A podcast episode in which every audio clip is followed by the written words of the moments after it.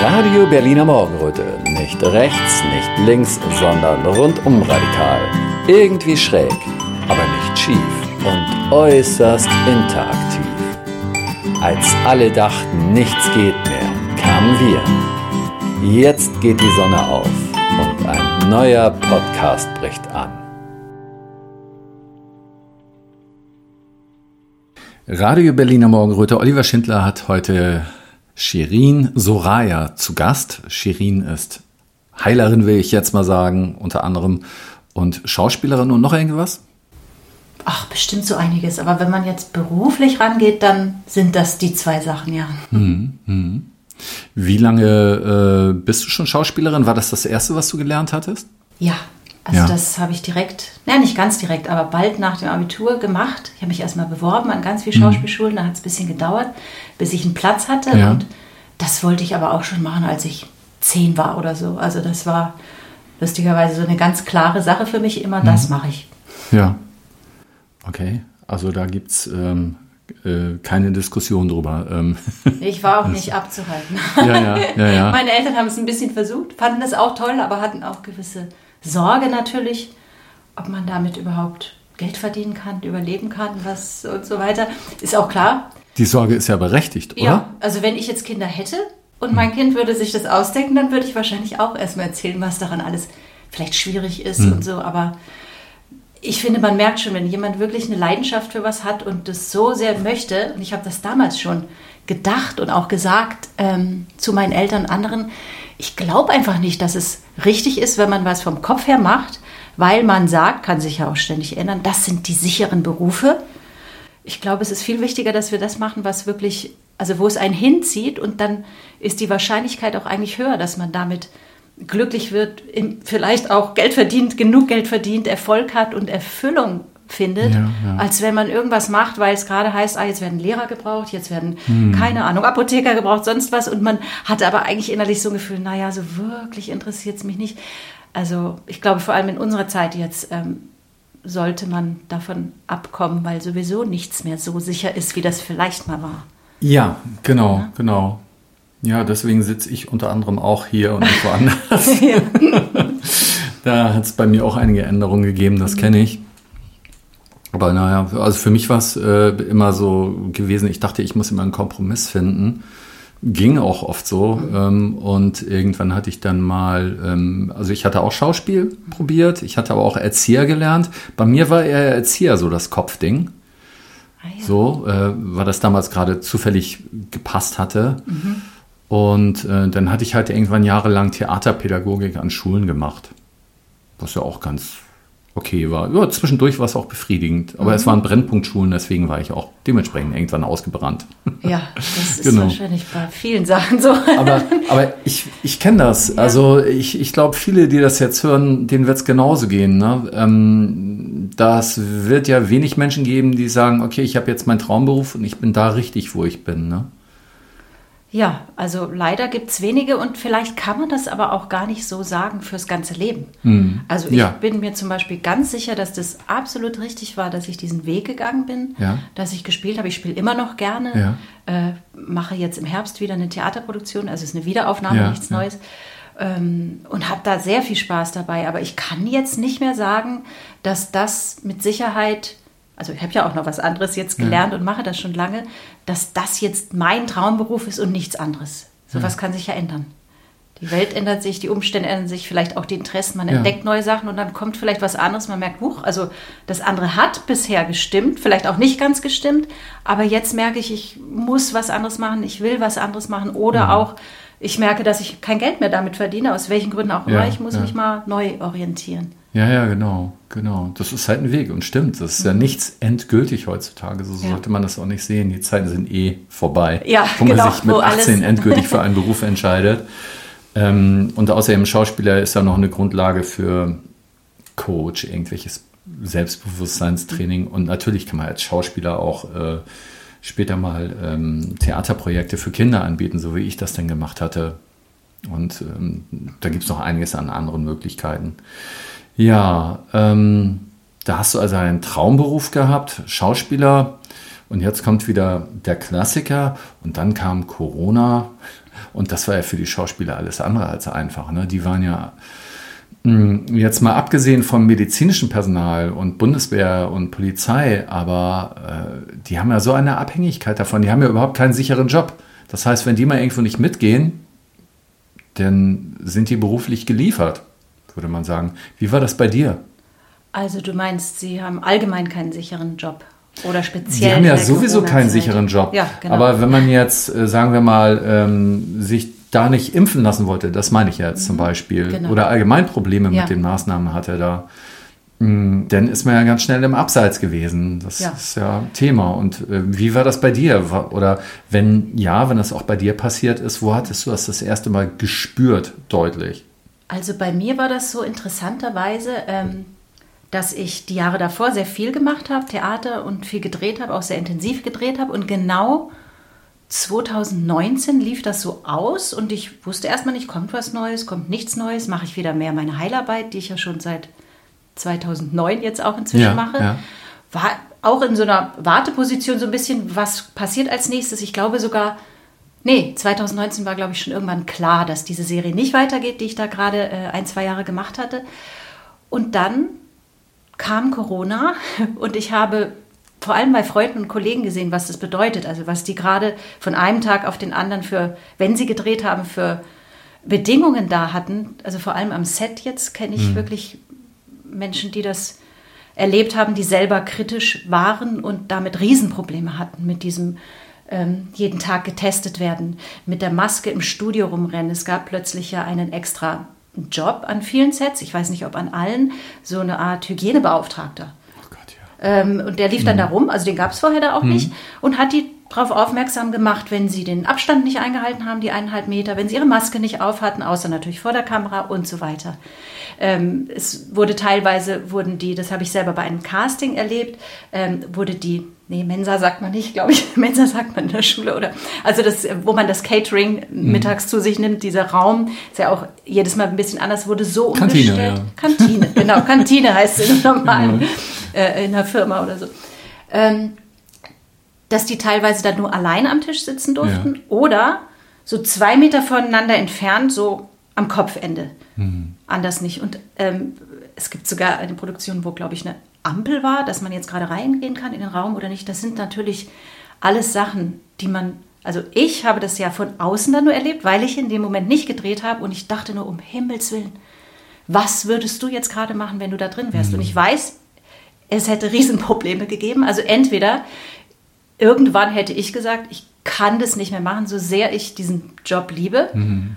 Oder ich hätte irgendwann Probleme bekommen in irgendeiner Form, weil ich das nicht einfach so still und leise über mich hätte ergehen lassen können, dass ich dann vielleicht gegangen worden wäre. Also das waren so meine ja, Gedanken, ja, ja. wie es mir jetzt gehen würde, wenn ich gerade mitten in so einer Produktion war.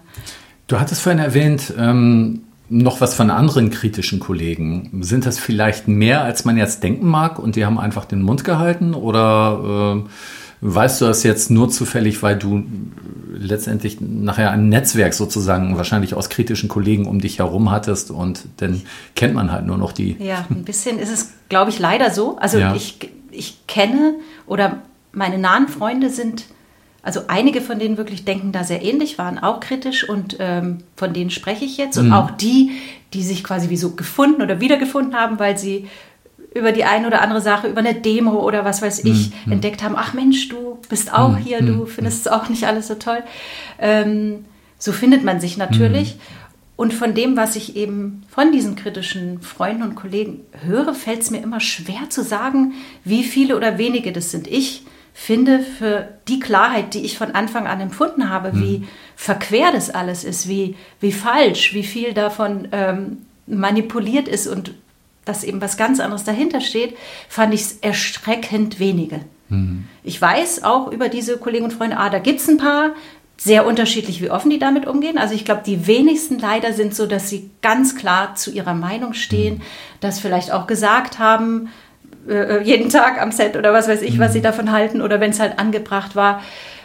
Einige, glaube ich, waren vielleicht so ein bisschen kritisch, haben aber nichts gesagt, aus was auch immer, Angst, Anpassungsdruck.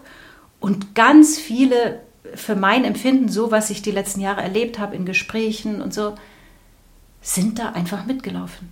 Und zwar relativ, ich weiß es nicht, manchmal denke ich, bewusstlos oder zumindest auf eine Weise so, dass ich es gar nicht nachvollziehen kann, dass ich so Gespräche habe, ja, wo ich ja. mit denen, wo ich erzähle, wie ich zum Beispiel ein Casting erlebt habe und dass ich das relativ schrecklich fand, da so in mhm. den ersten Monaten, äh, dass man da plötzlich, damals war es noch nicht die Maske, sondern mhm. Tuch hatte ich immer so, dass man das mhm. da die ganze Zeit hochziehen musste, äh, diesen Abstand einhalten, eben in dieser Kantine saß und äh, sich mhm. irgendwie zwei Meter entfernt voneinander kein Gespräch entstehen konnte und so.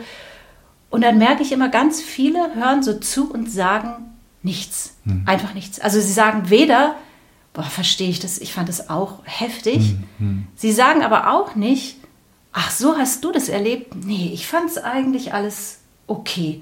Sie sagen einfach nichts.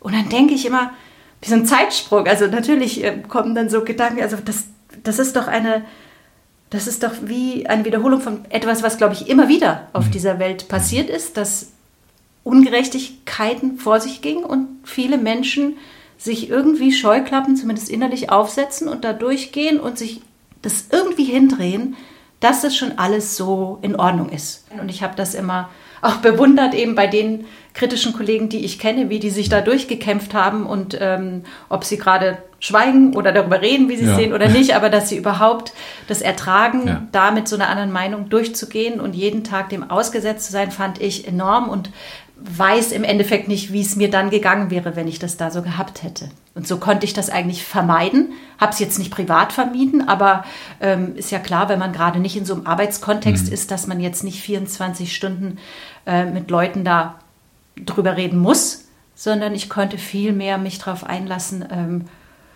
ja, mal dahinter zu gucken, äh, auf allen Ebenen, also intuitiv und natürlich auch vom, vom Verstand her, was eigentlich los ist in der Welt. Sag mal, konntest du denn die Zeit zumindest nutzen, um Energieheilung zu machen? Ich meine, das geht ja auch über Telefon, so viel ich weiß, ne? Das geht auch über die Ferne, ja, das stimmt. Das konnte ich. Ähm, allerdings habe ich auch in der Zeit insgesamt relativ wenig gearbeitet sozusagen, ja, ja. sondern mich eben viel auf andere Dinge und innere Dinge konzentriert, wobei ich sagen muss, das hängt ja auch oft äh, zusammen. Also ich habe das Gefühl, mit der Energiearbeit ist es ja sowieso auch sehr wichtig, dass man ähm, sozusagen sich selbst auch immer wieder kritisch überprüft oder heilt, also in, sich weiterentwickelt einfach. Und in der Phase war das, glaube ich, so ein bisschen der Fokus bei mir. Mhm. Aber es stimmt, die Heilarbeit ist auch über die Ferne möglich und ich mache das nach wie vor auch sehr viel. Ich habe auch ähm, leider meinen ganz schönen Arbeitsraum jetzt nicht mehr und suche neuen für mhm. Behandlungen vor Ort. Und es gibt immer mehr Leute, die das, also die sich darauf einlassen, mhm. selbst wenn sie das das erste Mal machen, irgendeine Form von energetischer Heilarbeit, die sagen, ja gut, also wenn nur Fernsitzung möglich ist, dann mache ich das jetzt. Ach, du suchst einen Raum, ne? Ja. Gut, mhm. okay. Dann gib doch jetzt mal kurz eine Anzeige auf, so, was du suchst. genau. Also was für eine Art Raum, in welchem Bereich. Also am, am liebsten. Wie oft in der Woche? Ähm, ja, also der Raum, den ich vorher hatte, kann ich mal sagen, war toll. Das war ganz in der Nähe von mir, also so grob Prenzlauer Berg, Pankow, ähm, sehr nah es war ein Yogastudio von einer sehr netten älteren Dame, die das untervermietet hat und zwar so flexibel, dass ich immer sagen konnte, ach, ich habe jetzt nächste Woche was, so und so viele Termine, mhm. übernächste mhm. und konnte den einfach immer dann für die Termine nutzen. Und das ist gar nicht so einfach, sowas zu finden. Ach, das Wichtigste ist, dass es äh, vom, von den Leuten her sympathisch ist, dass für mich der Raum stimmt. Also wenn ich einen Raum sehe, dahin gehe, dann merke ich das sofort, ob das von der Energie her auch stimmt, dass ich da arbeiten kann. Jetzt ist es ja so, dass viele in Berlin, auch aus unserem Umfeld, ähm, die kennen ja auch schon viele Heiler, viele Heil Heilungsmethoden. Da gibt es ja so eine ganze Menge. Mhm. Ähm, was mich beeindruckt hatte, als ich auf deine Seite gegangen bin und dein Büchlein gelesen habe, was du vor circa zwölf Jahren geschrieben hast, sag mir noch einmal den Titel bitte. Mein Herz so weit. Und dann die Reise in die, die Stille. Die Geschichte von der Ach, Stille. Die Geschichte von der Stille, genau ja. so war das. Und ähm, das hatte mich schon sehr beeindruckt, weil das hatte für mich so wie Fügung geklungen dass du in diesen Heilberuf fast reingezwungen wurdest. Und du bist ja auch durch einen krassen Tiefpunkt gegangen. Ja. Und ähm, das macht es denn für mich interessant. Also wenn ich mir irgendwann mal Hilfe suchen will, denn nicht bei Leuten, die jetzt sagen, ne, also ohne es jetzt abwerten zu wollen, aber die haben ja irgendwie einen schönen Kurs gemacht und machen das so, sondern deine Geschichte, die ist sehr, die hat sehr viel Substanz, ist sehr greifbar und wenn man das dann liest, denkt man, ja, wenn ich mal Probleme habe, dann komme ich zu ihr hin. Ähm, die weiß, wovon sie redet, die weiß, was sie tut und ähm, ja, jetzt muss sie uns nur noch erzählen, was damals passiert ist. Ja, also ich fand das ganz schön gerade, als du gesagt hast, ich, du wurdest hineingezwungen. Denn mhm. man könnte ja sagen, so ein Zwang, wenn der von außen kommt, von einem System mhm. oder so, ist nicht wirklich was Schönes. Aber ich ja. habe das Gefühl, dass das eben eine höhere Kraft ja. war, die mich da reingezwungen hat und dass ich wahrscheinlich, also zumindest in dem Moment, sonst niemals dahin geguckt hätte. Ja. Also in diese ganze, sagen wir mal, spirituell esoterisches, eh so abgedroschenes Wort und jeder hat da viele auch nicht so schöne Assoziationen, deshalb sagen wir mal spirituelle Ecke. Ich habe damit nie so viel zu tun gehabt. Es gab so eine Faszination, mehr nicht. Mhm. Und ich glaube, dass das tatsächlich damals passieren musste, damit ich dahin gucke, um ja, vielleicht wirklich auch als Heilerin tätig zu sein, aber vor allem, um selber zu heilen und um überhaupt mein Bewusstsein in so eine Richtung äh, zu lenken. Und also was damals passiert ist, ist eigentlich relativ simpel, aber ähm, es war immens. Ich habe relativ von einem Moment auf den anderen einen sehr, für mich ja, ich würde schon sagen, wenn man das so sagen kann, starken Tinnitus bekommen, also Ohrgeräusche. Ähm, das ging im Prinzip los in einer Nacht. Ich war relativ innerlich gestresst, weil ich auch so Beziehungsstress vor allem hatte. Mhm. Ich glaube jetzt nicht, dass das der einzige Grund war, aber es war auf jeden Fall so mit ein Anlass in dem Moment.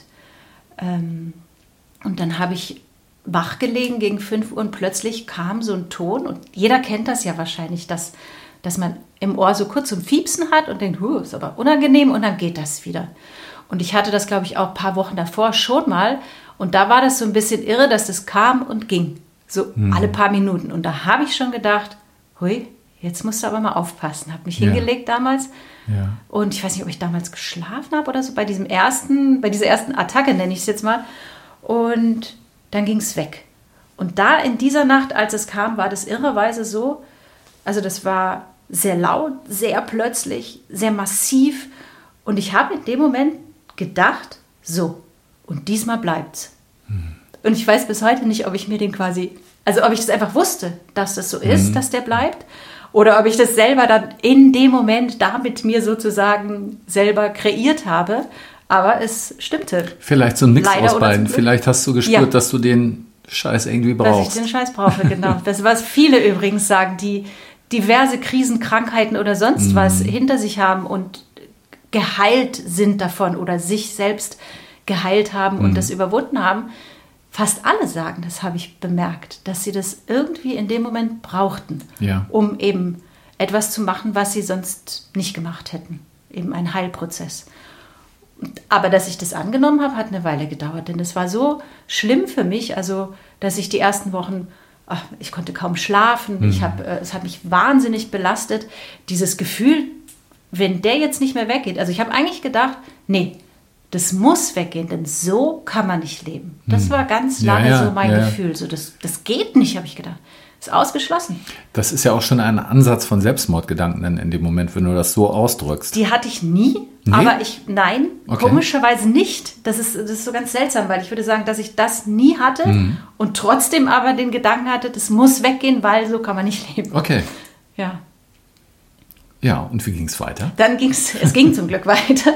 Also ich habe am Anfang da, ach, ich weiß gar nicht, ich will das jetzt alles nicht so super ausführlich äh, ja, ähm, schildern, ja. aber mal so grob habe ich erstmal mich selbst, und das will was heißen, weil ich eigentlich äh, äh Krankenhäuser finde ich eher gruselig, geht wahrscheinlich vielen Menschen mhm. so, wer mhm. findet das schon schön, mhm. außer mhm. vor allem so, wie sie teilweise ja auch sind. Ja. Ich glaube, man könnte sie anders machen, wenn man jetzt sowieso anders, ganzheitlicher denkt und so, aber jedenfalls geht man da nicht unbedingt gerne hin.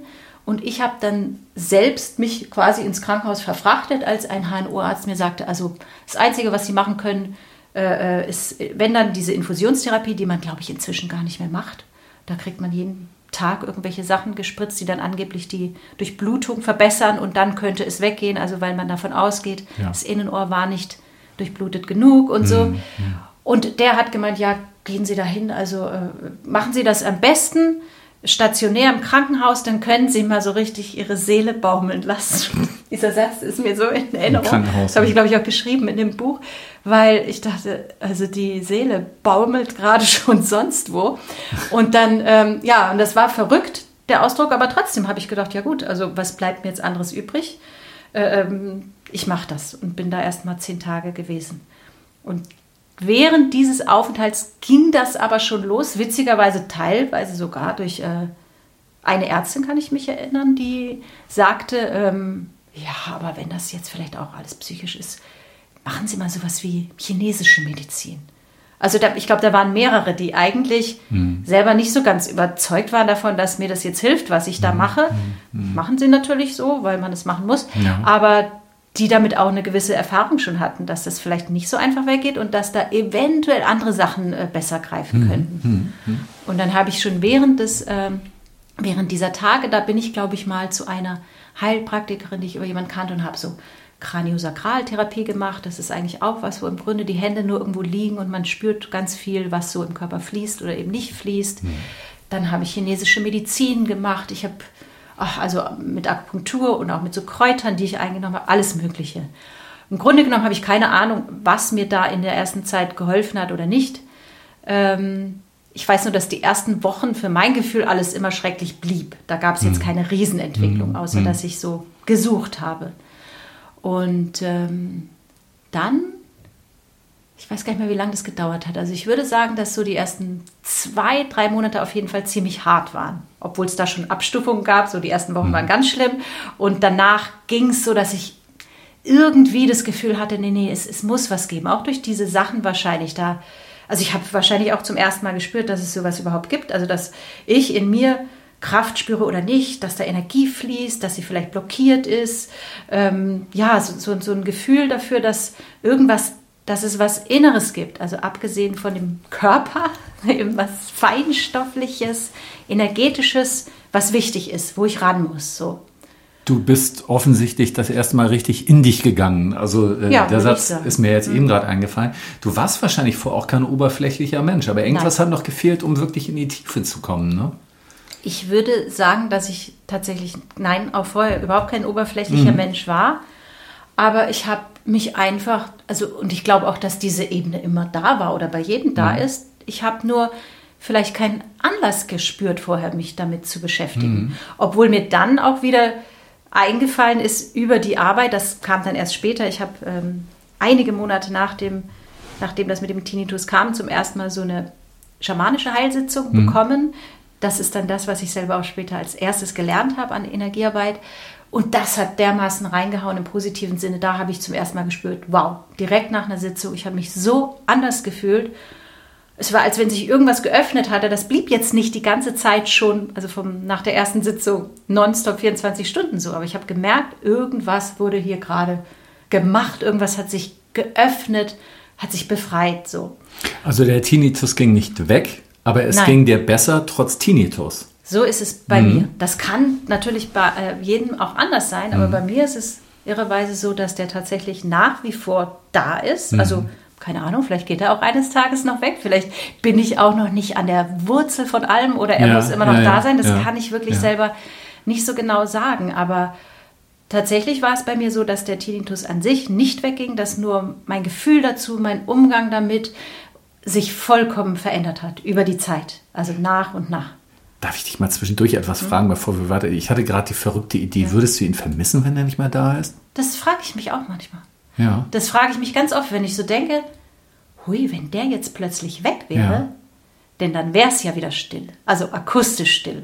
Und ich kenne ja akustische Stille eigentlich nicht mehr, beziehungsweise würde ich jetzt sagen, meine Stille ist eben dieses Grund, Brummen. Bei mir ist es zum Glück, also ich habe zwar auch so ein paar ganz leise hohe Töne, wenn ich so ganz still bin, nichts anderes mhm. im Raum ist, höre ich das, dass da so eine kleine Band spielt. Mhm. Aber der Hauptton, der auch wirklich relativ laut ist, sodass ich den jetzt auch höre, das ist so ein Brummen wie, als würde jemand die ganze Zeit im Nebenraum Staubsaugen. Seit mhm. 17 Jahren. So. Und das überlege ich dann manchmal, wenn der jetzt plötzlich weg wäre, wäre das nicht total komisch. Also nachdem ich den jetzt ja. seit Jahren um mich habe und das ja. so mein Grundgeräusch ist, wahrscheinlich wäre es vielleicht auch erschreckend. Und dann müsste ich erstmal damit umgehen, dass ich plötzlich wieder diesen Zustand habe, dass da nichts ist. Kann sein. Ja, also es gibt ja auch so irre Beziehungen mit, ist mir jetzt auch gerade eingefallen, zwischen Menschen, die, die, was weiß ich, also der Klassiker, eine Frau, die ständig von ihrem Mann geschlagen wird und so und dann ist vorbei und sie vermisst ihn trotzdem oder sowas in der Richtung. Also so all diese Dinge. Ja, Aber das ist natürlich jetzt etwas anderes. Es ist ähm, was anderes. Ich hoffe auch, dass der nicht so negativ behaftet ist, nee, ist wie so eine Person. Und ich habe ihn auch schon lange doch durchaus auch als Freund ja. angenommen. Das, das habe ich schon, ja. naja, in den ersten Wochen und Monaten nicht. Aber ich würde mal sagen, vielleicht nach einem Jahr hm. oder ein bisschen mehr war so der Punkt, dass ich das wirklich sagen konnte, dass, dass mir irgendwie klar war, dass der sein musste.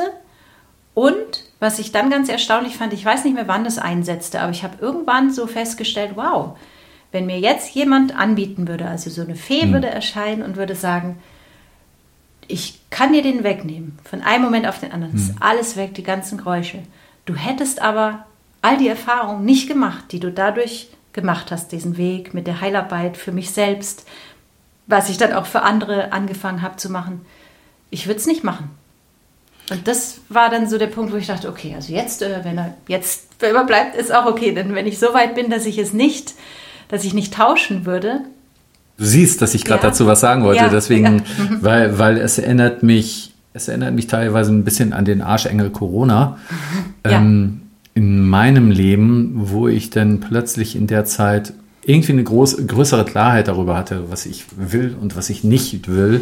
Und dass mir plötzlich immer klarer wurde, wer ich überhaupt bin. Also ähm, es fällt mir heute immer noch schwer, mit vielen Leuten zusammen im Zug zu sitzen, die keine Maske tragen und mich nicht böse angucken.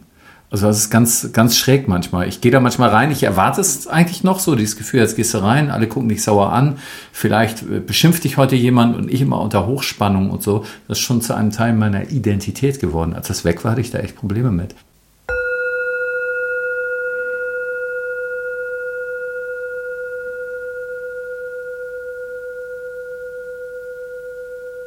Hallo ihr Lieben.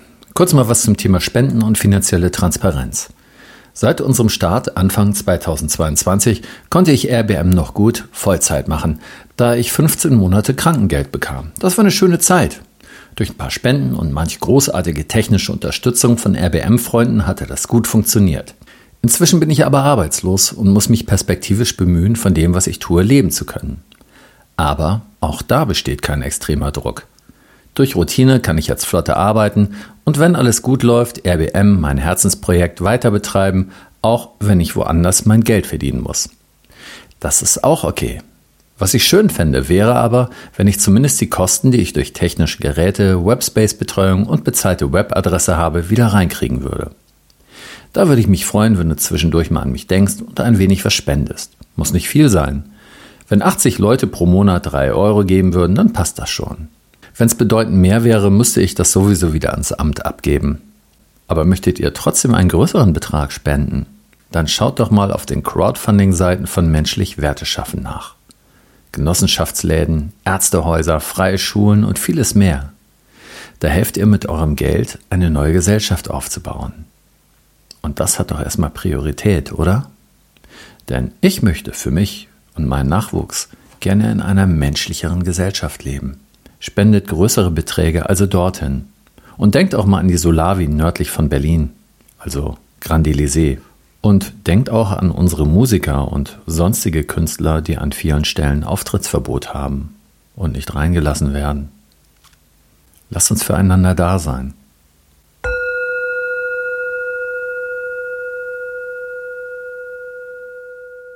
Ein paar Tage nachdem diese Maskenpflicht da im Fernverkehr fiel, bin ich unterwegs gewesen und da waren wirklich nur noch sehr wenige. Also es gab noch Leute, die eine mhm, Maske mhm. getragen haben. Es war wirklich maximal eine Woche danach. Ähm, da bin ich eigentlich eher erschrocken, als ich in diesen Zug gegangen bin. Und ich bin dann, glaube ich, zum Bordrestaurant oder so und bin durch diese Wegen und habe so geguckt und hatte das Gefühl, die haben die Maske ja alle immer noch auf.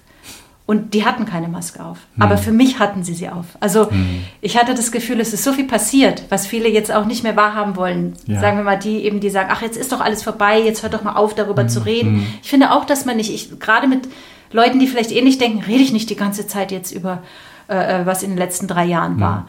Aber man hat, finde ich, natürlicherweise auch so ein Gefühl, man möchte immer mal wieder darüber reden mit den Leuten, wo man das Gefühl bekommt, die gucken immer noch weg. Ja. Und sagen jetzt, ja komm, ist doch alles, äh, jetzt ist doch alles gut, die Maßnahmen sind weg, ist doch jetzt alles hinter uns, jetzt können wir einfach fröhlich weitermachen. Und das ähm, stimmt halt nicht, wenn man eben nicht oberflächlich ist, sondern dahinter guckt, weil man merkt, ja, also es ist so viel passiert und äh, es geht auch vielen Menschen nicht besonders gut durch die unterschiedlichsten Dinge. Und es ist für die Psyche, also von allen sicherlich nicht gut, wenn man einfach so tut, als wäre nichts passiert bei all dem, ja. was war. Also ich glaube, dass das auch wieder so eine Art Selbsttäuschung ist. Und das finde ich schwierig, manchmal damit jeden Tag wieder umzugehen. Aha, viele Leute wollen es aber und es auch irgendwie anzunehmen, dass sie, dass man da jetzt nicht viel machen kann. Also man kann vielleicht mal sagen, ich sehe das anders und so, aber ähm, man muss jeden da auf seinem Stand lassen und trotzdem offen dafür bleiben, dass es vielleicht immer mal wieder Menschen gibt, die die sehr spät irgendwie kritisch werden oder, oder wo man merkt, ah Mensch, also da passiert ja jetzt doch was, wo man sich wieder annähern kann. Was glaubst du denn? Werden wir in den nächsten Jahren noch irgendwas Vergleichbares erleben? Oh, schwierig. Du meinst nochmal so ein. Naja, es war ja, mir ist eben aufgefallen, das war schon eine Sache von starker Klarheit, was wir auch erlebt haben. Ne? Es war alles sehr sichtbar, finde ich. Das hat es ausgemacht. Jetzt ist wieder alles so schwammig, so theoretisch. Ich, ich merke das auch selber. Ich verliere auch teilweise an Klarheit. Mhm. Ja, ähm, das mit dem Schwammigen, das meinte ich eben. Also, dass da mhm. viele ganz froh sind, dass es jetzt wieder so schwammig ist und sich mhm. darin gut fühlen. Und ich fühle mich eigentlich da nicht so gut, weil ja, genau. ich eben merke, es ist eine Schwammigkeit, es ist keine, kein Bewusstsein, ja. keine Klarheit, ja. keine wirkliche Ehrlichkeit. Ähm, deshalb finde ich auch fast, wenn ich jetzt zurückdenke, irgendwas war gut daran für die, für die eigene Entwicklung und für, für alles, dass sich so viel zeigte und man gezwungen war, naja, Position zu beziehen, auch für sich und dahinter zu gucken. Und jetzt ist es, kann man es wieder so ein bisschen oder können es viele so wegschieben. Ich glaube, also bestimmt wird was passieren, aber ob es wieder was in dem Maße ist, wieder was ganz anderes, ich, ich kann es nicht so genau abschätzen. Ich, ich habe nur leider das Gefühl, dass dass es sehr ähnlich laufen würde. Hm. Vielleicht gäbe es ja. ein paar mehr Leute, die irgendwie ihre Zweifel hätten, die nicht ganz so begeistert alles mitmachen würden, vielleicht mehr hinterfragen, aber ich bin mir nicht mal sicher. Also es gibt gute und es gibt schlechte Sachen, überhaupt keine Frage. Aber ähm, in dieser Zeit hatten wir auch viele Sachen ganz klar benannt, was ist in Ordnung in der Gesellschaft und was nicht. Und viele Sachen haben, haben sich ja auch gezeigt plötzlich anhand des Verhaltens von Menschen. Die hatten sich dann nicht mehr schwammig verhalten, die hatten sich ganz klar verhalten, egal auf welcher Seite die waren, die hatten sich ganz klar Stimmt. verhalten. Ja. Mhm. Dadurch kann man auch klarer sehen, was geändert werden muss. Und ähm, daraus sind dann Sachen entstanden, wie zum Beispiel auch Genossenschaften oder Solavis von Leuten, die kritisch waren oder eine kleine künstlerische Szene. Und ähm, ich hoffe sehr, dass das alles von Bestand hat und dass es sich da nicht so mit reinwäscht in das andere Verwaschene, was, weil es ist viel entstanden. Also viele Menschen sind aus ihrer Komfortzone rausgegangen und haben gesagt, so, ich mache jetzt das. Also die haben Sachen angepackt das soll so nicht wieder passieren, also mache ich jetzt äh, eine Genossenschaft auf und es gibt eine Solavi und es gibt so vieles andere. Da wünscht man sich fast, dass, lass das bloß nicht verwaschen, lass das ja. bloß nicht verwaschen. Mhm. Mach bloß schnell, dass da wieder so ein Hammer kommt, damit wieder Klarheit ist, ähm, wer hier eigentlich wer ist auf ja. dieser Welt. Ja, ja, es ist eigentlich fast ein bisschen dramatisch zu beobachten, wie schnell es sich so verwäscht. Ja. Also ob jetzt wenn man sich Menschen einzeln anguckt, wie sie gerade drauf sind oder mhm. eben so in der Gruppe, ja. ähm, dass man das Gefühl hat, Mensch, das könnte dann wieder, das könnte sich verlieren, also die, ja. die Klarheit. Und das ist natürlich, liegt auch wieder am Einzelnen natürlich, dass man, wenn man so klar ist, dann verwäscht sich das auch nicht, glaube ich. Mhm. Aber ähm, die Verbindung war natürlich so stark. Also ja. wenn ich daran denke, ähm, ich war zum Beispiel auf dieser allerersten sehr großen Demo am 1.8.2020 mhm ja, 1.8.2020 genau. Und also das war äh, jetzt aus meiner Sicht, ich beobachte oder ich nehme die Sachen ja seit Jahren viel mehr auch auf energetischer, feinstofflicher Ebene mhm. wahr. Also natürlich auch war dabei, was, was da alles passiert ist, so physisch, materiell gesehen, aber ich habe das so gespürt, dass da sowas Starkes, also so ein schönes Verbundenheitsgefühl von allen, die davor so mit sich eher allein mhm. gekämpft mm, haben damit, mm. wie sie das alles sehen, wie ungerecht das alles ist, wie, wie viel Falsches.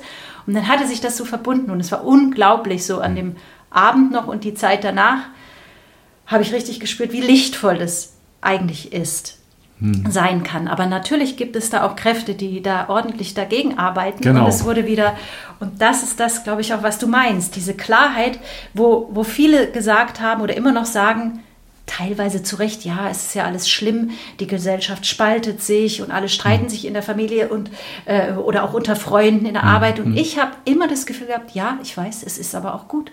Und es gehört dazu, aus spiritueller Sicht gehört es, glaube ich, in diesem Moment auf diesem Planeten dazu, dass sich das nicht trennt in einem, im Sinne von separiert und mhm. nichts hat mit mhm. dem anderen zu tun, aber dass es sich klärt, dass es sich klärt, was ist hier wirklich ja. wahrhaftig, gut und schön, sagt der Raphael Bonelli immer, das Wahre, das Gute und das Schöne und was ist äh, Macht, also aus Macht und sonstigen Gründen verfälscht, was ist negativ, zerstörerisch. Und das fand ich in diesem, gerade im Jahr 2020 und 2021 so gut, dass da viele Menschen so Klarheit bekommen haben über das, was falsch ist und das, was gut ist und wo man sich hin entwickeln möchte für sich selbst und für andere. Und das ist tatsächlich, empfinde ich das auch so, äh, ist so ein bisschen jetzt wieder, ach, ist ja alles gar nicht so schlimm. Ja. Und in einem positiven Sinne, nicht in einem, also in einem kreativen und, und gemeinschaftlichen Sinne mhm. möchte man das natürlich gerne äh, erhalten und erweitern. Und, äh, aber, aber das hängt auch wieder, glaube ich, wirklich vom Bewusstsein jedes Einzelnen ab, ob man so weit ist oder ob man vielleicht auch bequem ist oder Angst hat oder sonstiges, dass man doch wieder denkt, ach nee, ich passe mich jetzt doch wieder an und jetzt ist es ja gerade nicht so schlimm. Also deshalb hat es auch alles sein, sein Gutes gehabt, dieses, die Massivität, sagen wir mal, der ganzen Einschränkungen. Also wenn ich, ähm, wenn ich jetzt mal gucke, was ich jetzt gerade lernen kann, weil ähm, ich bin in dieser Zeit ja auch ein teilweise äh, Teil der Spaltung gewesen. Also ich habe mich ja auch von anderen Menschen abgewendet. Ja. Ne? Mhm. Ähm, und habe andere Menschen, weil sie die Masken aufgesetzt hatten, halt in eine Schublade gepackt und kategorisiert. Ne? Das hat für mhm. mich auch einiges einfacher gemacht. Also für mich war immer klar, das habe ich auch ganz klar gesagt, welche Leute zu mir gehören und welche nicht. Ne? Ähm, das war ganz einfach zu sehen. Ne? Und da wir weniger waren, war es eben auch übersichtlich. Ähm, und jetzt habe ich aber in der Zeit danach, jetzt wo alles schwammiger wird, auch wieder andere Leute neu kennengelernt, die ich vorher kennengelernt hatte, die ich zwischenzeitlich immer nur mit Maske gesehen hatte, wo aber keine großen Konflikte waren. Und es war so in den ersten zwei, drei, vier Wochen danach, nachdem die Maskenpflicht gefallen ist, hatte ich in deren Gesichter immer noch die Masken gesehen. Mhm. Und dann sind die aber so langsam verpufft. Und jetzt kann ich sie wieder als Menschen sehen. Und jetzt sehe ich sie auch wieder als Menschen. Jetzt äh, frage ich mich nicht die ganze Zeit, hat er jetzt bei den Maßnahmen mitgemacht oder nicht, weil das ist ja der Maßstab, den ich setze. Und es macht ja nicht einen Menschen aus, ob er dabei mitgemacht hat. Das wäre ja auch eine Schublade, eine Kategorie. Das ist auch ein weiter Begriff mitmachen. Ne? Also ja. alle haben irgendwas irgendwie ja, ja. mitgemacht und das ist was anderes, ob man jetzt, ähm, sagen wir mal, seinen Nachbarn denunziert hat, weil er drei Leute zu Besuch hatte oder ob man eben was mitgemacht hat und ja sich so gezwungen gefühlt hat, wie auch immer. Da gibt es sehr, sehr viele Färbungen. Was, was ich jetzt noch meine, wenn das jetzt in zwei, drei Monaten wieder auftauchen würde, würde ich die Leute hinter den Masken vielleicht noch mal anders sehen. Mhm. Da würde ich dann nicht nur die Maske sehen und dieses komische außerirdische Wesen oder so. Ich weiß nicht, aber vielleicht würde ich dann doch etwas milder mit denen sein und etwas weniger feindselig und ängstlich in meinem Denken und Fühlen, weil das bin ich gewesen in dieser Zeit. Ne? Mhm aber trotzdem nochmal zurück zu deiner Entwicklung zur ja. Heilerin. Du hattest dann also eine Methode gefunden, wie dir geholfen werden konnte oder wie du dir helfen konntest? Das ging, glaube ich, so ineinander über. Also es, ähm, ich würde sagen, dass man im Grunde, dass es immer ein Selbst ist oder vielleicht dieses sogenannte höhere Selbst oder spielt damit, warum man heilt oder nicht. Mhm. Aber ich glaube, es gibt Punkte im Leben und bei mir war das so, wo es erstmal wichtig ist, dass da jemand anders ist, der quasi den Raum, den man gerade selbst innerlich nicht mehr fühlt, für einen hält, damit Heilung passieren kann. Und das mhm. war bei mir dann am Anfang mit diesen Sitzungen so. Also erstmal natürlich auch, was ich schon erzählt hatte mit dieser chinesischen Medizin und diverse Sachen, die ich so probiert hatte. Das war, hat alles, glaube ich, dazu beigetragen, überhaupt, dass ich wieder oder dass ich zum ersten Mal bewusst mich, meine Energie und so weiter spüre. Und vor allem dann die schamanischen Sitzungen. Das war ganz wichtig, ähm, dass da jemand ist, der in dem Moment, wo ich das Gefühl hatte, ich kann es alleine nicht, weiß auch gar nicht wie, dass da jemand ist, der mir hilft zu heilen. Und dann habe ich das ja gelernt, also mhm. zwei Jahre später nochmal oder so. Und dabei habe ich dann natürlich ganz viel das Gefühl gehabt, dass ich das auch mehr in eigene Hände nehme. Also und mhm. viel mehr mir selbst helfen kann, wenn was hochkommt und so weiter. Obwohl man da auch lernt, miteinander zu arbeiten natürlich. Ja. Also man gibt dem anderen Sitzung, der gibt einem Sitzung und das ist auch an sich eine ganz schöne Sache, weil es sehr verbindend ist, wenn man merkt, man kann jemandem helfen und der kann einem aber auch helfen. So, was heißt jetzt eigentlich genau schamanisch? Also mein Bild ist dann ja. natürlich so ein bisschen noch aus alten Indianerfilmen überliefert. Darf man das überhaupt noch sagen? Na gut. Ja, also aus alten Indianerfilmen ist noch überliefert äh, mit äh, schamanisch. Ähm, ist das denn wirklich auch so ein bisschen mystisch mit so ein bisschen Qualm und Räucherzeug? Also da gibt es ja, ähm, also Schamanismus gibt es, glaube ich, auf der ganzen Welt und schon hm. ewige Zeiten überall und überall ein bisschen anders. Hm. Es gibt auch Leute, die arbeiten, was weiß ich, Ayahuasca kennen viele, glaube ich, ja. mit Pilzen, äh, mit sonstigen Sachen. Also das ist alles weit davon entfernt. Hm. Man kann sagen, dass es ein bisschen mehr angepasst ist an hier diese Form der schamanischen Sitzung. Es hieß dann auch irgendwann anders. Eigentlich hieß es offiziell Energieseherin. Es, es, passt vielleicht nicht ganz, weil man sieht die Energie nicht nur, sondern es passiert ja auch ganz viel. Also sie mhm. wandelt sich, aber eigentlich finde ich es auch wieder ein passendes Wort, weil, weil man eben als Heiler gar nicht so viel tut im Sinne von ich mache jetzt was in mhm. deiner Energie und bastel da was rum und dann geht es dir mhm. besser, sondern man ist da als sehendes, bewusstes, wahrnehmendes Wesen und beim anderen in der Energie verändert sich was, transformiert sich, lösen sich Blockaden und so weiter. Und es ist eigentlich mhm. sehr, ja, es ist sehr simpel, kann man sagen, diese Arbeit, sehr effektiv. Muss aber dazu sagen, dass ich jetzt auch gerade noch eine neue Arbeit gelernt habe, mhm. die sich aber wunderbar einfügt. Also mhm.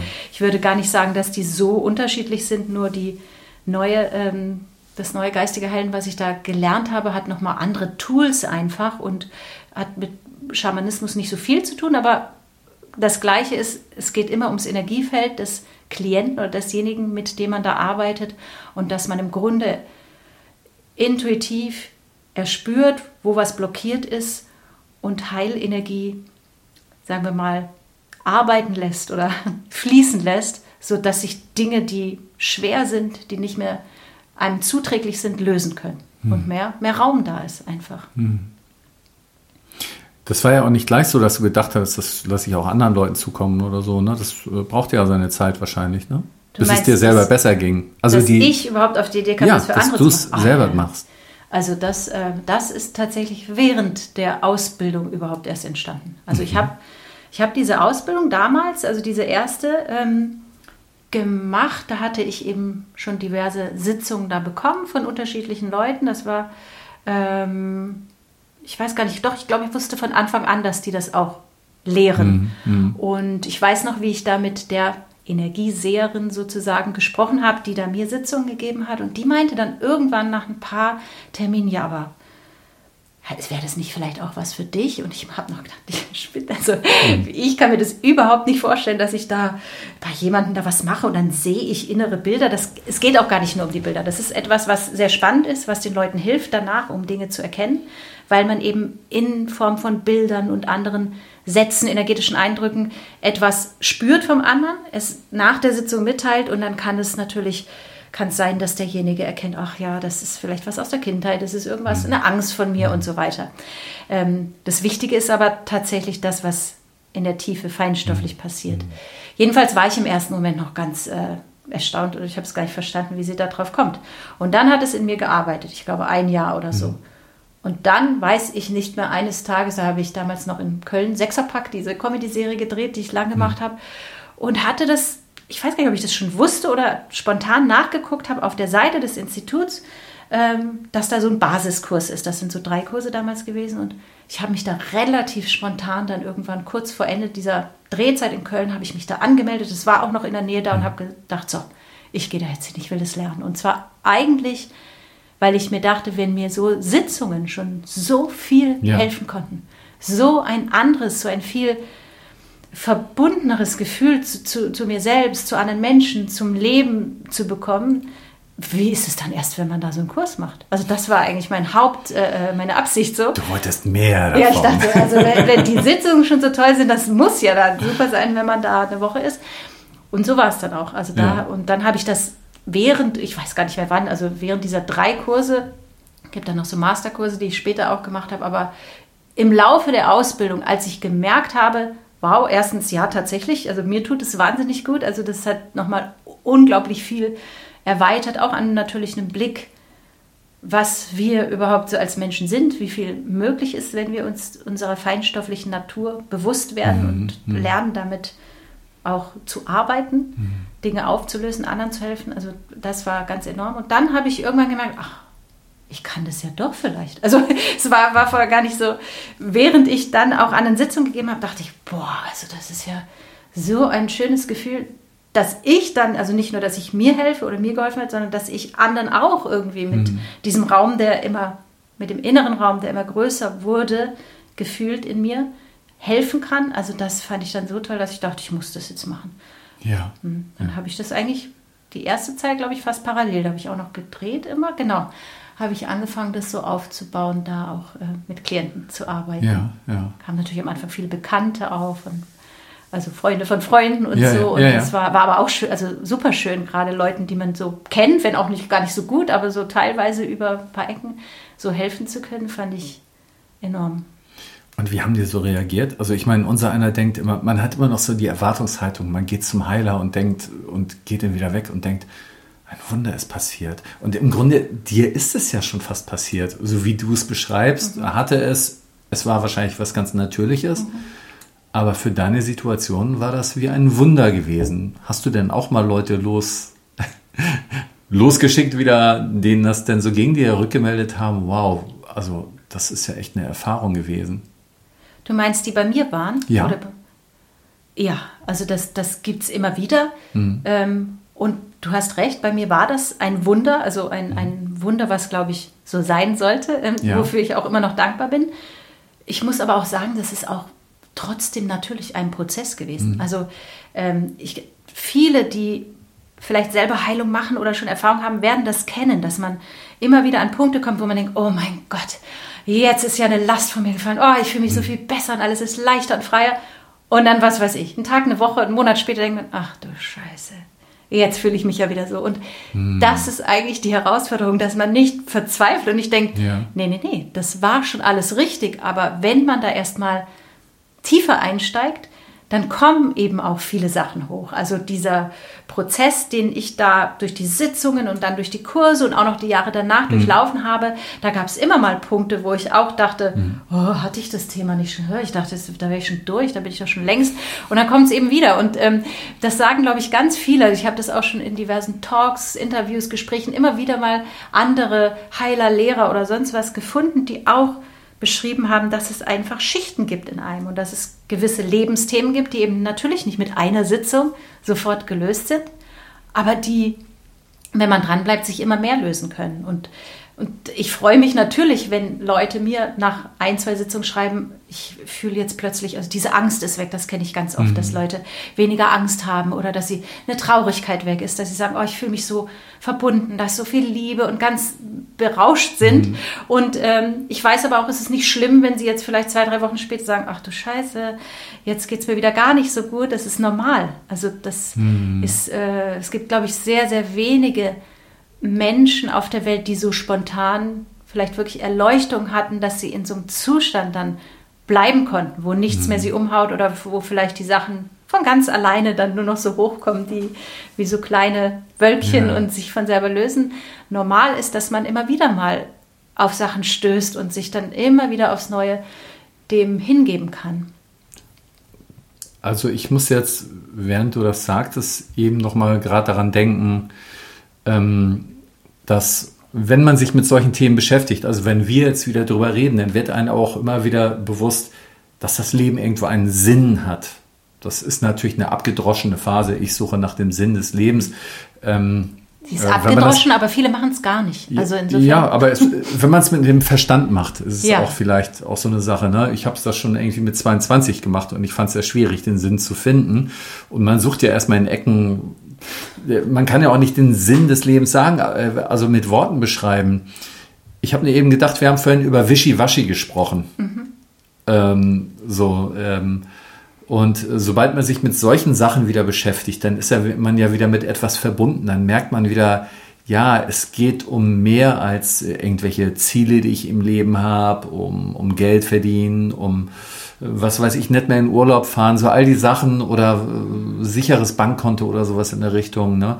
Natürlich weiß man das vom Kopf her, aber oft empfindet man so auf dieser platten Ebene dann doch. Ne? Also man braucht ja nur mal ähm, Steuerbescheid zu bekommen oder sowas. Also Sachen, wo man existenziell teilweise vielleicht auch mal bedroht ist, dann ist man nur noch damit beschäftigt, ist man nur noch in der Angst. Genau, dann ist man in der Angst und nicht mehr in diesem Sinn. Das, was du eben erzählt hast, ähm, da, da kommt dann wieder so etwas von Sinn durch und das macht auch Hoffnung. Und ich glaube, für mich kommt es immer darauf an. So, ne? Mir kann es tagelang relativ gut gehen. Ne? Mhm. So, so kuschelig, nett, gut, ne? Aber irgendwann kommt dann immer auch so eine Leere. Ich glaube, das kennt auch jeder. Und dann sucht man wieder so etwas, ne? Ja. Hm. Ja. Aber es ist ja auch immer wieder zu finden. Ich glaube, genau, das, was du eben gesagt hast, es geht so hin und her. Mal geht es einen schlecht, mal geht es einen weniger schlecht. Und ich sehe das so, mal ist man wieder verbunden und dann ist man wieder nicht verbunden. Dann weiß man wieder gar nicht, warum bin ich überhaupt hier? Was, was ist denn das Ganze? Mhm. Vielleicht habe ich mich die ganze Zeit geirrt. Vielleicht sind wir ja wirklich nur irgendwie biologisch und da oben sind irgendwelche chemischen Prozesse und ja. dieser spirituelle Quatsch, der, der sagt mir überhaupt nichts mehr und irgendwann bin ich tot und Asche und mehr hat das nichts zu bedeuten. Wir machen uns hier was vor. Kennst du solche Gedanken auch oder bist du da schon völlig weg jetzt? Also von? solche Gedanken kenne ich tatsächlich kaum oder kaum noch. Neid. Aber das heißt nicht, dass mir nicht auch mal schlecht geht. Es ja. kann einem ja auch an, also ja. kann einem ja auch schlecht gehen, weil man ja. genau weiß, dass es, dass es um solche Sachen geht, dass das alles gibt mhm. und man trotzdem sieht, ja, aber hier ist alles anders, als ich das eigentlich mhm. gerne hätte und dann mhm. kann man trotzdem leiden oder sich äh, teilweise auch schlecht fühlen, weil man denkt, um Himmels Willen, es könnte doch alles so viel schöner sein. Warum, warum sehen, warum spüren das nicht alle, worum es eigentlich geht und so. Aber das tatsächlich habe ich jetzt nicht mehr so, dass es irgendwie so eine, irgendwann ist wahrscheinlich da so, ein, so eine Anbindung passiert, die, die so im Hintergrund unerschütterlich ist. Und ich mhm. glaube auch, dass die mir zum Beispiel geholfen hat, wenn ich das so im Vergleich sehe zu Freunden, Kollegen, Bekannten in der Zeit seit 2020, mhm. ähm, weil ich war wahnsinnig was weiß ich, wütend mal oder mhm. äh, äh, ähm, frustriert über die ganzen mhm. Umstände. Mhm. Aber irgendwie habe ich, also mit der gleichen Intensität, wie ich von Anfang an wusste, hier stimmt was nicht und ich mache mhm. mhm. diesen Zirkus, kann ich so nicht mitmachen, da stimmt was gewaltig nicht, war ich andererseits auch irgendwie sehr schnell der Überzeugung, das gehört dazu. Also was immer hier ja. passiert, das gehört dazu. Ja. Ich selbst mache hier auch eine Entwicklung. Viele andere können vielleicht auch Sachen erkennen, die sie sonst nie erkannt mhm. hätten, wie mhm. eben damals mein Tinnitus. Also so, wo dann mhm. das plötzlich das Monster kommt und man denkt, um Himmels Willen. Aber ich habe das Gefühl bei mir und vielen anderen vielleicht auch, äh, äh, die eben so eine gewisse Anbindung in sich spüren an höhere Dinge und, und einen Sinn sehen in mhm. eigentlich fast allem, was so passiert, auch wenn es manchmal schrecklich ist gleichzeitig, konnte ich spüren, dass man da jetzt nicht drum rumkommt. Also um dieses Ganze, was Theater oder auch nicht Theater, ja. um das Höre, also um alles, was da gerade passiert.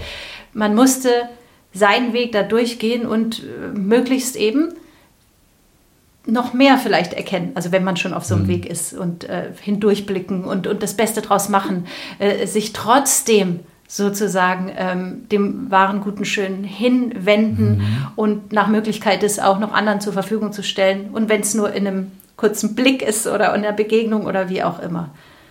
Also ich, und ich habe das Gefühl, manchmal hatte ich mit Leuten gesprochen, die das noch so gar nicht, oder was heißt noch, mhm. müssen sie ja nicht, aber die keine so spirituelle Anbindung haben oder vielleicht sogar eine gewisse Abwehr oder dann kennen sie jemanden, der war ganz schwierig und war mal so und lehnten das so für sich ab und ich hatte das Gefühl, die hatten es teilweise noch schwerer. Also diese ganzen, sagen wir mal, Ungerechtigkeiten und, und äh, diesen ja. ganzen Wahnsinn zu ertragen, ohne so ein Gefühl, dass da auch Dinge sind, die einfach äh, dazugehören. Und das jetzt nicht, weil man sich das eben schön redet, also eben so äh, mit so einem positiven, ach, ist doch alles wunderbar, sondern weil man wirklich erkennt, dass, ähm, dass es hier, also dass es jetzt hier auch um eine gewisse Erkenntnismöglichkeit ja. geht für die Menschen, also für einen selbst und für, alle. Ja.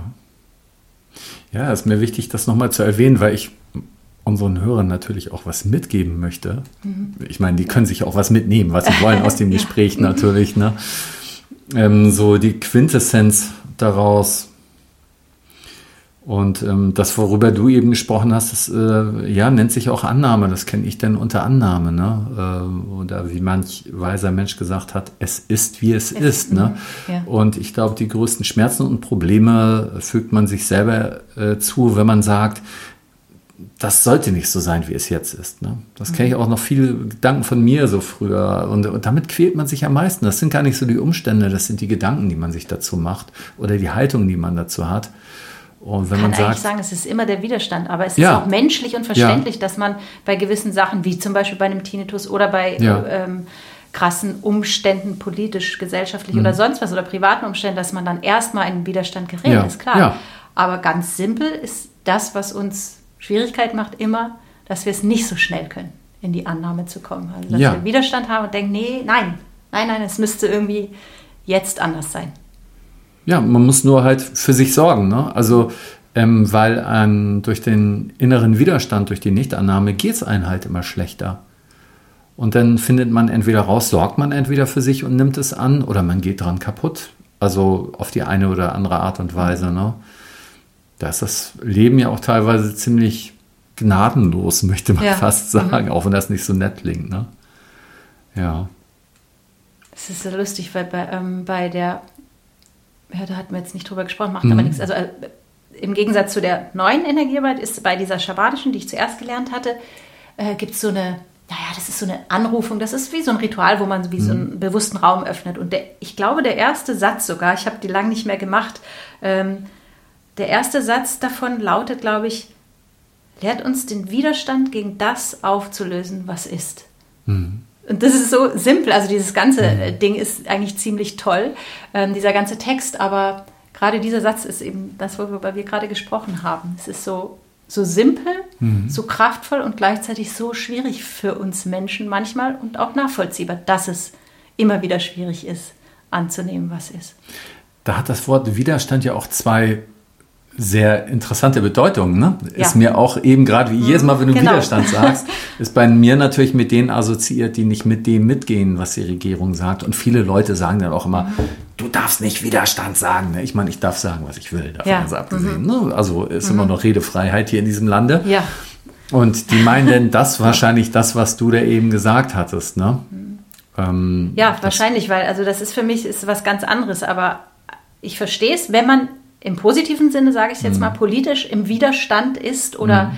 äh, sozusagen anders denkt, als, mhm. ähm, als es einem vorgegeben wird und, und sich quasi auch mit anderen organisiert gegen das, äh, was von Systemen vielleicht vorgegeben wird, dann ist das ja, dann ist es eine andere Art von Widerstand, aber man kann sich wahrscheinlich in diesem Widerstand auch schnell verlieren oder aus den Augen verlieren, dass mhm. es persönlich, spirituell, ähm, und vom Herzen her nicht gut ist, im Widerstand zu sein gegen, sagen wir mal, gegen innere Dinge oder auch selbst gegen diese Leute und das, was ist. Hm. Es ist, ist, wahrscheinlich eine sehr, sehr hohe Kunst, ähm, sozusagen das zu erkennen, das zu kritisieren, es abzulehnen und quasi ja, ja, ich meine, viele im Widerstand sagen das ja auch, dass es ganz wichtig ist, dass man nicht nur dagegen ist, sondern dass man für etwas ist. Hm. Also so, das hattest du ja vorhin auch gesagt, dass man neue Wege positiv denkt und sich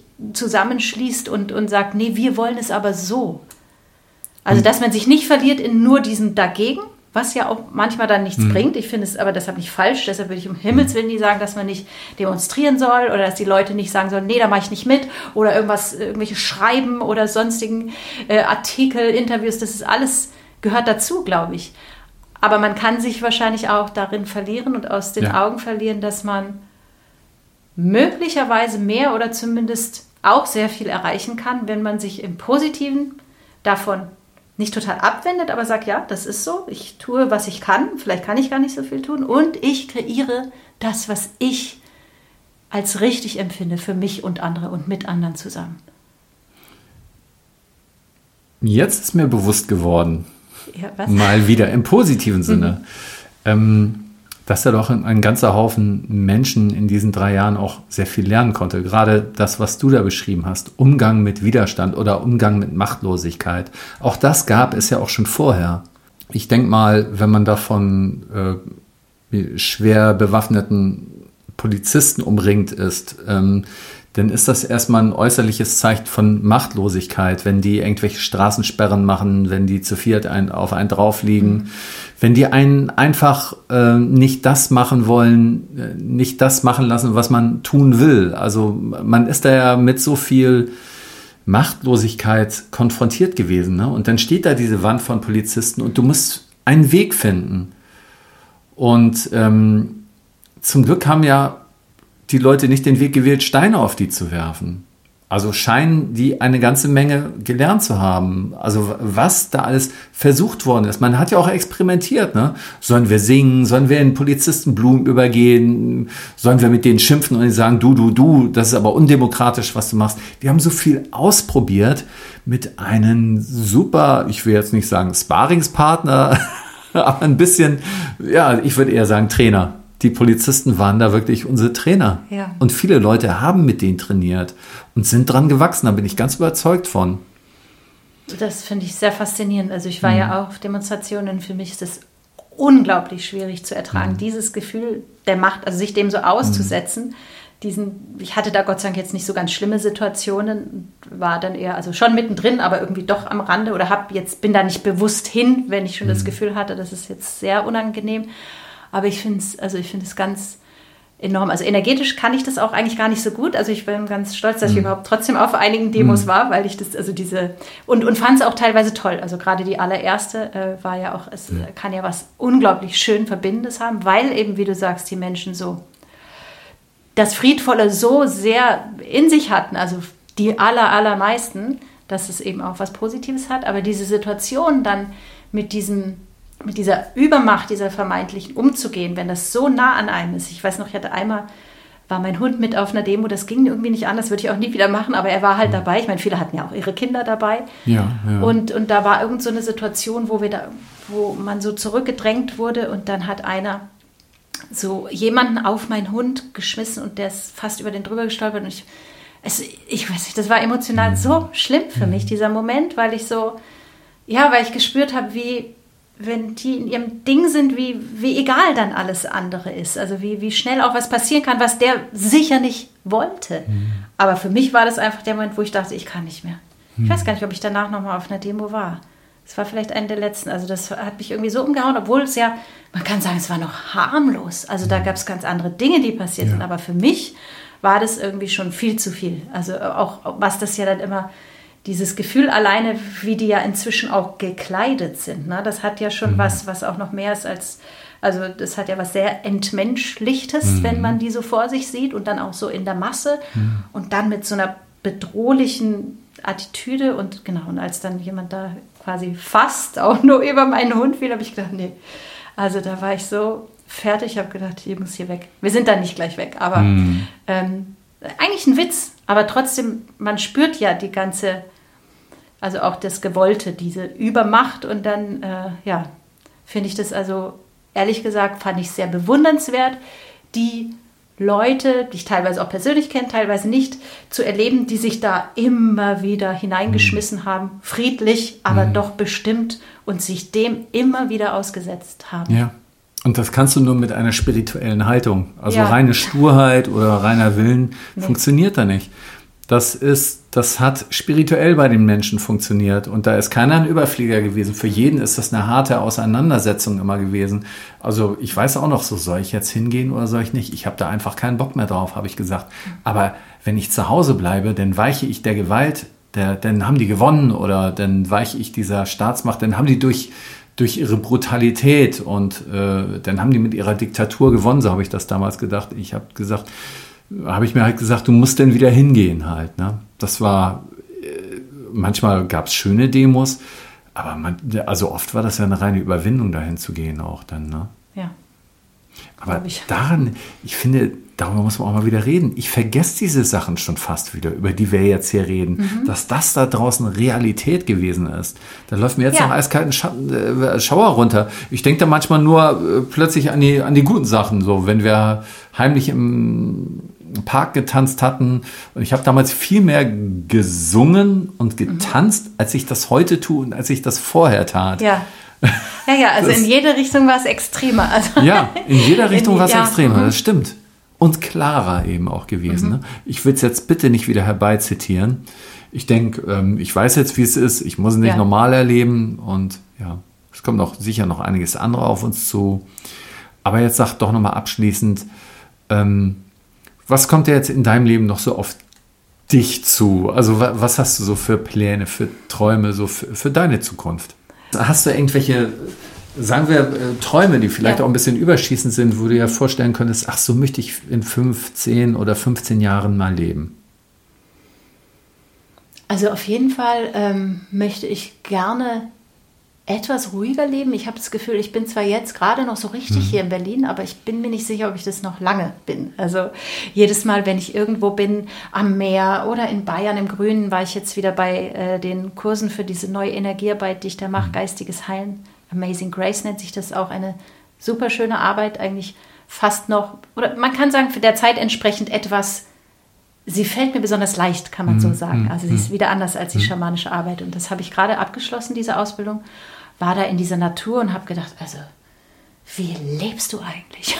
Ja, und wenn ich dann ja. nach Berlin zurückkomme, ich wohne ja auch noch so mittendrin, zwar in einer ruhigen Straße, ja, aber trotzdem, ich gehe um zwei Ecken und denke, ach so, hier bist du die ganze Zeit. Also sage ich dann zu mir selbst, dafür, dass du so empfindsam, feinstofflich, also ich bin relativ mhm. sensibel, heutzutage würde man sagen hochsensibel, weiß ich mhm. nicht, aber auf jeden Fall mhm. ähm, schon sehr sensibel mit allen möglichen Dingen, ob es jetzt Geräusche sind, Menschen, Energien, mhm. Lautstärke, alles, äh, aber vor allem energetisch, dass ich denke, ich bin ja nicht ganz dicht, dass ich mir das ausgesucht ja, habe ja. und glaube, dass das auch alles noch so stimmt, aber ich könnte mir vorstellen, dass es für meine Arbeit gerade für die Heilarbeit ähm, auf Dauer für mich toll wäre, wenn ich einen Platz finde, wo ich nicht ganz so dicht von Menschen umgeben bin, wie ich es jetzt gerade bin. Also ich liebe Menschen. Ich meine nur, also ja, ja. wie wir ja, leben in unserer kleinen Wohnung und dann ein paar Meter weiter der nächste und so. Ähm, und dass ich für mich herausfinde, ob ich noch als Schauspielerin so viel machen möchte, wie ich es mhm. teilweise mhm. gemacht habe. Ich bin mir da nicht mehr sicher. Also mhm. hängt auch ein bisschen mit den letzten Jahren zusammen, dass ich gar nicht so im Moment noch nicht so erfüllen kann, wie, wie ist es denn jetzt? Wie mhm. entwickelt sich das mhm. jetzt? Ist es wie vorher da zu arbeiten? Ist es ganz anders? Jetzt mit der neuen Ausbildung, die ich gemacht habe, was davon mache ich mehr? Ist es mein Ding, dass ich äh, mit Leuten viel einzeln arbeite? Oder ich habe früher auch bei der ersten Ausbildung mit der schamanischen Arbeit auch viel Kurse mit begleitet und so mhm. mit vielen mhm. Menschen gearbeitet. Mhm. Auch das könnte ich mir vorstellen, dass ich mhm. sowas wieder mehr mache. Mhm. Und da weiß ich eben noch nicht genau, ob es dann so ist, dass ich viel mehr Heilarbeit mache, dass ja. doch wieder Schauspiel kommt.